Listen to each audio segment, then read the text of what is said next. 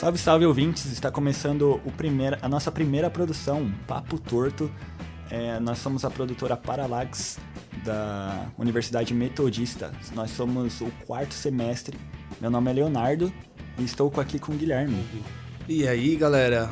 Eu, Guilherme Baldin, como o nosso querido Léo é, nos informou, somos da produtora Paralaxe, quarto semestre de rádio e televisão da Universidade Metodista de São Paulo e agora estamos no primeiro episódio do podcast Papo Torto.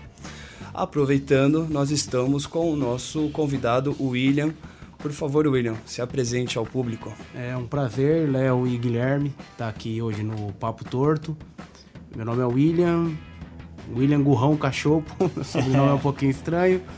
E eu sou psicólogo, especialista em psicanálise e trabalho na área clínica. Legal, você se formou em qual universidade? Formei na Anguera e fiz pós-graduação na Uniara. Bacana, ah, faz tempo dessa sua formação? Faz um tempinho já. É? Um Legal. É, nós chamamos o William para comentar mais um pouco sobre as nossas produções. Nós produzimos um curta-metragem e uma websérie do, é, do gênero drama e a gente abordou bastante os problemas sociais e psicológicos é, apresentados na cidade grande, né? E a nossa websérie conta uma história de três pessoas que moram no mesmo prédio e que, embora no mesmo andar, né? Embora elas tenham é, rotinas diferentes, personalidades diferentes, elas possuem o mesmo problema, né?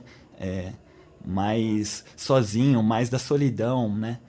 E o nosso personagem principal do piloto é o Miguel.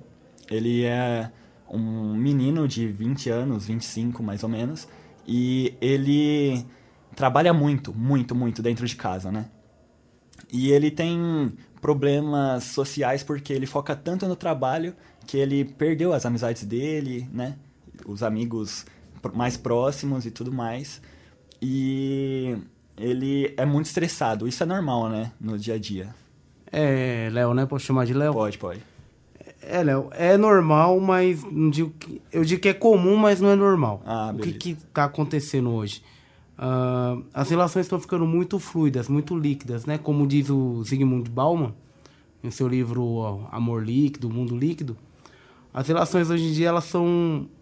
A gente está numa uma busca constante, tanto por algo que a gente acaba perdendo as relações. Uhum. É, e essa demanda de, de ser bem sucedido, de, de ter que correr o tempo todo atrás de dinheiro, ter que correr atrás de, de status, de, de imagem, gera um, um conflito interno muito grande. Por quê?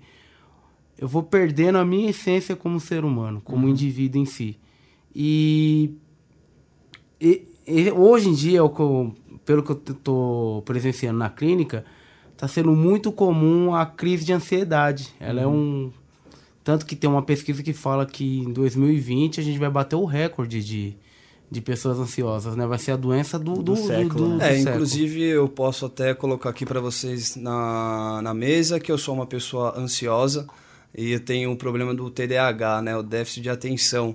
Então, isso que você está informando, né, em, em, questão da ser a doença do século, realmente há um, uma estatística, uma porcentagem muito grande dos jovens dessa nova geração estarem desenvolvendo muito rapidamente, né?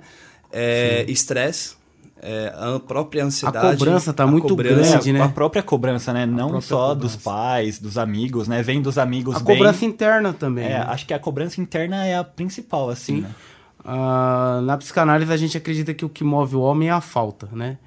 E fazendo um paralelo com o pêndulo de Schopenhauer, ele, ele define muito que a felicidade é um paralelo, é um, é um período entre a falta e o tédio, né? Quando você tem a falta, você busca algo. E assim que você adquire aquele algo, você entedia. Só que antigamente esse, esse tempo entre a falta e o tédio era muito longo. Hoje ele está muito curto. Então, é, um indivíduo que faz um curso técnico, ele já tem que procurar uma faculdade, da faculdade ele tem que fazer uma pós, da pós um mestrado, e não para, essa busca constante. Então não tem, ele não tem a capacidade de apreciar aquilo que ele está ou acabar escolhendo Isso. o que ele procura. E você, e você sendo um psicólogo, é, a gente entende que o psicólogo ele não pode dar a opinião dele se é certo ou errado, né? Ele tem que direcionar o caminho.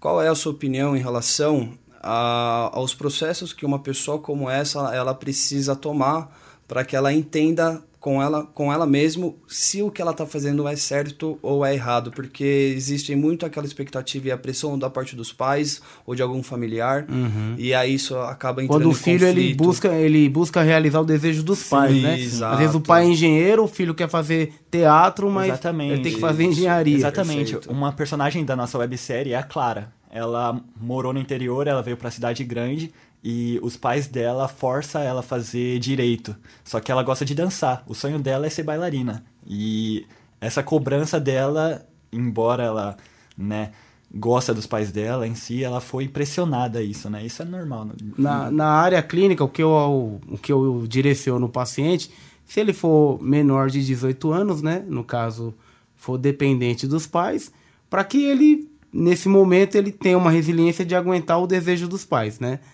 Uh, às vezes eu vou chamar os pais também para ter uma conversa, né? Porque o quanto o desejo dele está fazendo mal para o filho. Uhum. Também tem essa, essa ideia. Mas se o indivíduo ele já, já ele tem uma autonomia, já é maior de 18 Sim. anos, trabalha, eu eu aconselho, na verdade, a gente chega a pontuar, não digo dar um conselho de certo e errado, mas um conselho desse indivíduo seguir o que ele quer. O, cora o coração, a vontade, o desejo ele, e ele perceber as dificuldades que ele vai ter e os méritos que ele também vai ter com aquela profissão.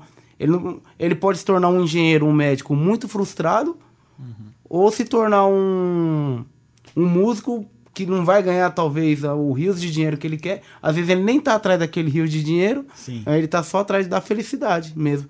Sendo que a gente faz um retorno de novo e pensar que felicidade é um tempo. Ele, com esse trabalho que ele pode escolher hoje, que é o sonho dele, ele pode se sentir frustrado também. Mas como que ele lida com essa frustração? A grande dificuldade hoje do jovem, do jovem adulto, é lidar com a frustração. Uhum. Né? É, que é inclusive um, é uma coisa que hoje eu preciso também estar tá lidando, justamente por a gente ter essa diferença de opiniões entre pais e, e filho. Uhum. Inclusive, eu só queria dar um adendo com o que você falou. Eu já vi isso em algumas matérias, na internet também, que por mais que você conviva com seus pais na mesma casa, os laços, né, o, o famoso cordão umbilical, precisa ser cortado. Sim. Ou seja, isso serve tanto para os pais também. Os problemas do seu pai, os problemas da sua mãe, não necessariamente são os seus problemas, como uhum. os seus problemas pessoais também não se é, ligam completamente ou diretamente com os pais, né? É, Guilherme, eu tenho uma, uma ideia sobre isso que eu falo sobre as personalidades, né? Tem as personalidades individual, pai, mãe, filho, e tem a personalidade da família. Como que essa família se posiciona? Então, que nem a, às vezes o filho ele também pode entender, tá? O problema do meu pai e da minha mãe não são problemas meus. Porém, o, o quanto eu faço parte desse problema Sim. e lidar com e assim como também o meu problema não é problema do meu pai e da minha mãe. E se o problema deles vai me afetar também. Isso, o quanto afeta. Porque você vive em sociedade, né? Uhum. Que nem o preço da carne que subiu, do combustível. Ah, isso não me afeta? De uma certa forma te afeta. Uhum. A grande questão é como você lida com isso. Sim. Dá para fazer alguma coisa? Dá para mudar? Posso comer menos carne, pegar um Uber, alguma coisa assim? Como eu vou lidar com essa dificuldade? Como vou ser resiliente diante disso? Né? Então, que nem no caso de ansiedade, TDAH, é, fazendo um, uma observação que é muito legal que o pai leva o filho na clínica, se a criança é agitada demais, ela tem TDAH e hiperativo. Se ela é calma demais, ela é autista. Pô, então sempre vai ter uma patologia. Será mesmo que é necessário medicar? Será mesmo que é necessário clinicar? Às vezes o, o, o, o pai, o casal leva o filho para a clínica, só que você vê que a demanda está no pai e na mãe. Então é muito importante saber separar Sim. o que é meu e que é, o que é do outro. Claro.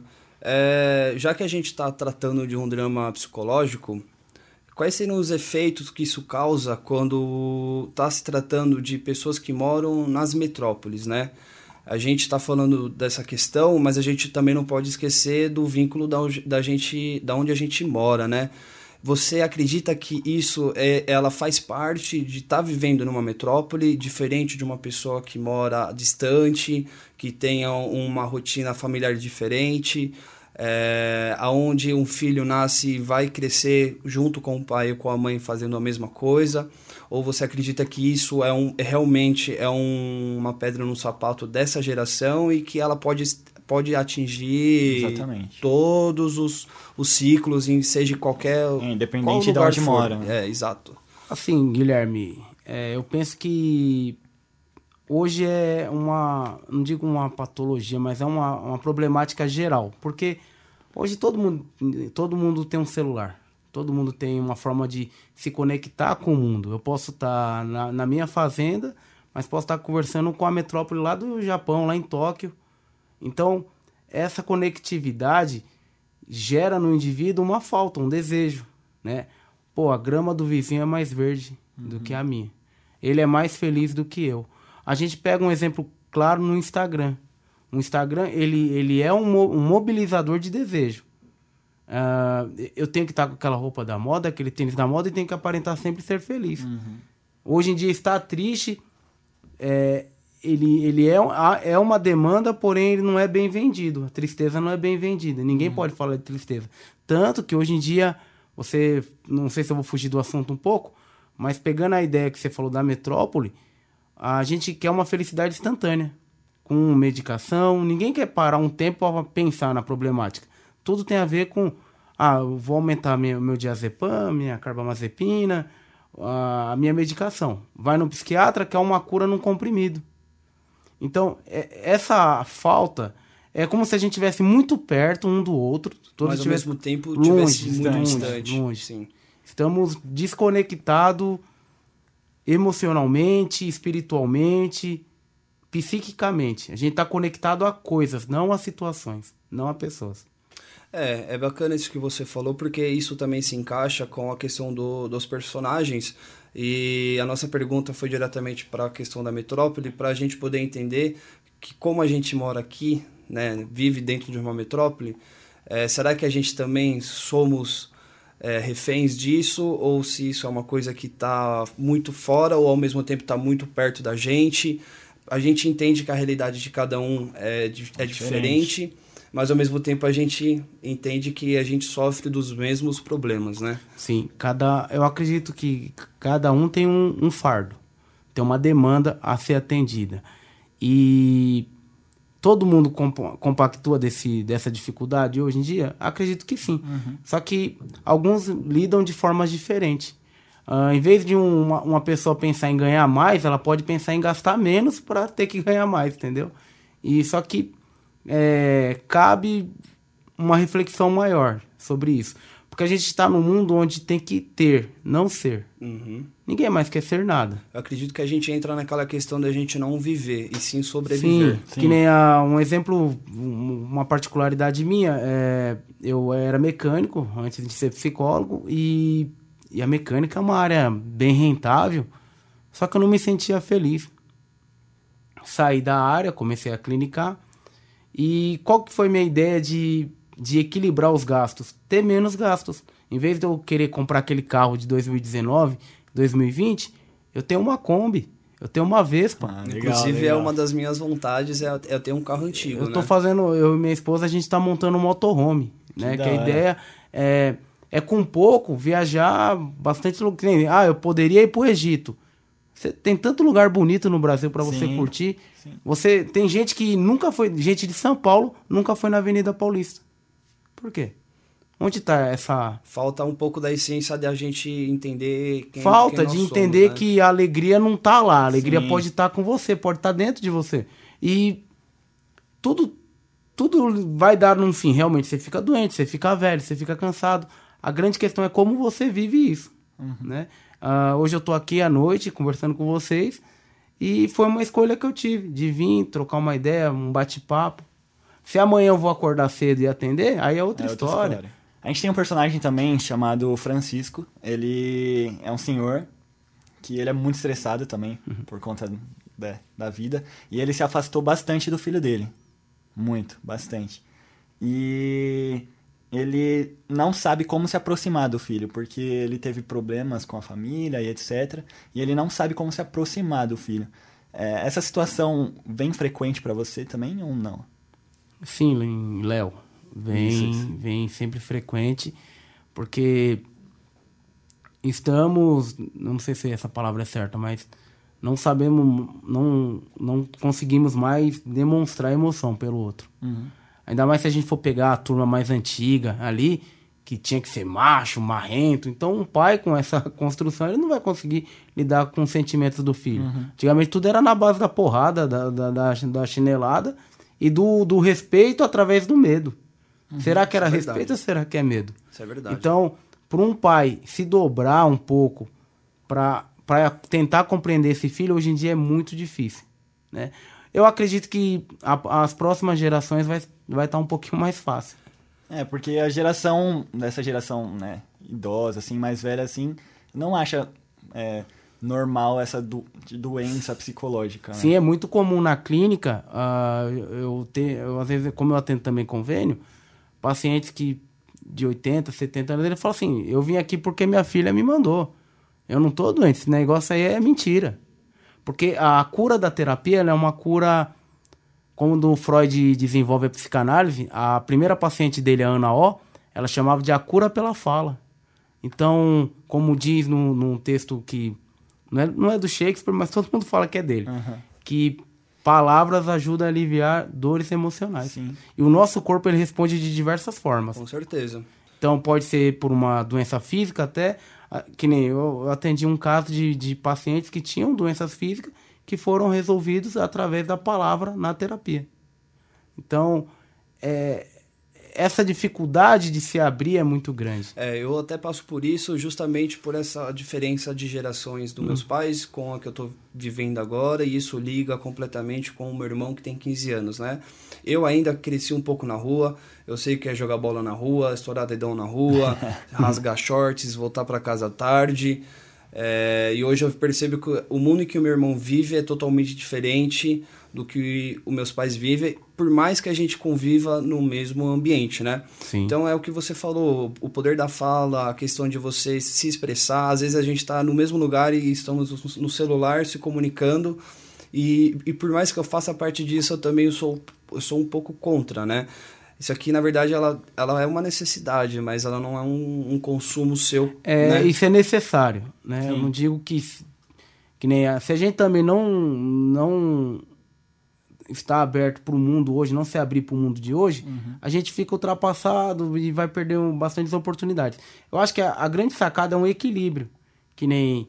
Você não precisa estar o tempo todo na tela de um celular. Vai dar uma volta, vai pedalar... Uhum o tempo que você tiver livre para ter um contato com a natureza é legal.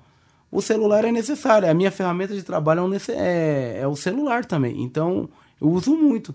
Só que no final de semana você desliga. Vai, vai fazer vai um, um treino, vai pedalar, né? vai, vai fazer Exatamente. uma academia, desconecta um pouco. Isso é importante. Uhum. Mas nem sempre dá também, né? É. Agora indo para a última pergunta, infelizmente, que o papo tá bom. É, quais são as consequências de uma pessoa que está com depressão e não sabe, é porque existe muito isso, uhum. e a, essa pessoa se isola. Quais são essas consequências de se isolar? Ah, a gente pode começar das consequências mais trágicas, que é o suicídio, Sim. que é a automutilação. Só que a, a depressão é uma doença silenciosa, né? Ela, ela vai dar os seus sinais lá na frente. Que, uhum. aí, aí que fica complicado mesmo. Mas a baixa autoestima, irritabilidade constante, é, falta de libido, uhum. é, uma tristeza, uma falta de sentido para a vida. Hoje está muito comum isso. Né? A, a, é, ainda mais a gente tem alguns desenhos, né? Rick Morty, uhum. é, outros da Netflix que eu não me lembro agora, que ele fala muito sobre a questão do niilismo, que é a falta de fé nas coisas, né? Uhum. Nada fazer tanto sentido. E esse não fazer sentido gera uma angústia muito grande na, na, no ser humano. Então, hoje em dia há uma mescla entre a, a, depressão e a ansiedade, que são praticamente o mesmo lado da, da mesma moeda, é lados opostos da, da mesma moeda, Mas o, o voltando nas consequências principais da depressão, é, desde um- uma tristeza profunda até, até somatizar numa doença física mesmo. É, doença de pele, Com certeza. falta isso, de ar. Inclusive, até para finalizar o que a gente está comentando, essa questão que ele falou que re- reflete no nosso organismo, é, problemas respiratórios, Gastrite, muito é. Gastrite, vitiligo, você consegue desenvolver emocionalmente, até a própria célula do câncer, um dos motivos Sim. você consegue desenvolver isso emocionalmente, ou seja, as consequências elas aparecem de diversas formas, até, até perdas de familiares, doenças para se desenvolver. É, você perde sim a, sua, a moral, né? De como pessoa mesmo. Você parece que Sim. você perde o status de, a de humano vai e pra aí você, baixo. né? Ah, eu falo que toda doença orgânica, toda doença física também, né? No caso, Uhum. física e orgânica são a mesma coisa. Ela, ela é uma linguagem de um conflito emocional que você tem não resolvido, Uhum. né? O câncer, ele, ele, ele tem diversas formas de se manifestar. Má alimentação, é, Fumo dormir de mal. cigarro, sim. Só que o emocional, ele, ele agrava muito, muito, muito Uhum. as nossas doenças. Que nem a gastrite, igual você falou. A gastrite, ela ela é, é quase que um indicador de um indivíduo que tem ansiedade e né? dificuldade. Porque a gastrite, ela, ela é gerada... O que, que é a gastrite? É aquela dificuldade de digerir, Sim. digerir emoções. Como você lida com as suas mágoas, com as suas perdas. Sim. Então, quando a, a dica que eu dou pra gente até encerrar, a dica que eu dou é procurem ajuda e falem. Falem o que sente com algum amigo. Se puder com- é, ter acesso a um psicólogo, melhor ainda. Mas se não tiver, fala. Fala até com o seu cachorro, mas fala. Não, É e também pessoas para escutarem, né? Pessoas Sim. que estão bem, estejam abertas para Isso, escutar e as que pessoas. escutem, não que tragam o problema dela. Que Sim. tenham, você vai contar a sua demanda. Ah, eu também sou dessa É. forma. Peraí. Quem, vamos escutar um pouquinho É, cada um? Ou aquela pessoa que fica competindo, né? Não, mas ah, Ah, isso minha não- vida tá pior, não sei o quê. Ah, ah, muito legal, Léo, isso que você falou. Todo mundo tem o seu fardo, não tem fardo maior e menor. Sim, tem gente exato, que cada um tem os seus perdeu problemas. o pai, a mãe, irmão e lida com isso de uma forma saudável. E tem que, às vezes, a pessoa que perdeu um cachorro. Sim. Não um cachorro, né? Perdeu um membro da família. Eu mesmo tenho cinco. Perdeu um cachorro e entra numa depressão profunda. Não tem probleminha e problemão, tem os problemas só. É isso. É isso. Obrigado, William, pela agradeço. participação, Obrigadão, pela sua visão como psicólogo. É, nós aqui da produtora Paralaxe, eu, Guilherme Baldin, Eu, Leonardo Fregonese. nós encerramos agora o nosso primeiro episódio do Pop Torto sobre o nosso webse- da nossa websérie, né? Vai estar na íntegra no YouTube Exatamente. é, e no Facebook também. As nossas redes sociais, é, o Instagram é paralaxe.filmes e o Facebook é Paralaxe Filmes. E é isso, galera. Espero que vocês tenham Obrigado. gostado desse, desse bate-papo rápido, né? Sim. Sobre o nosso gênero que é o drama psicológico. E fiquem ligados aí nos próximos episódios.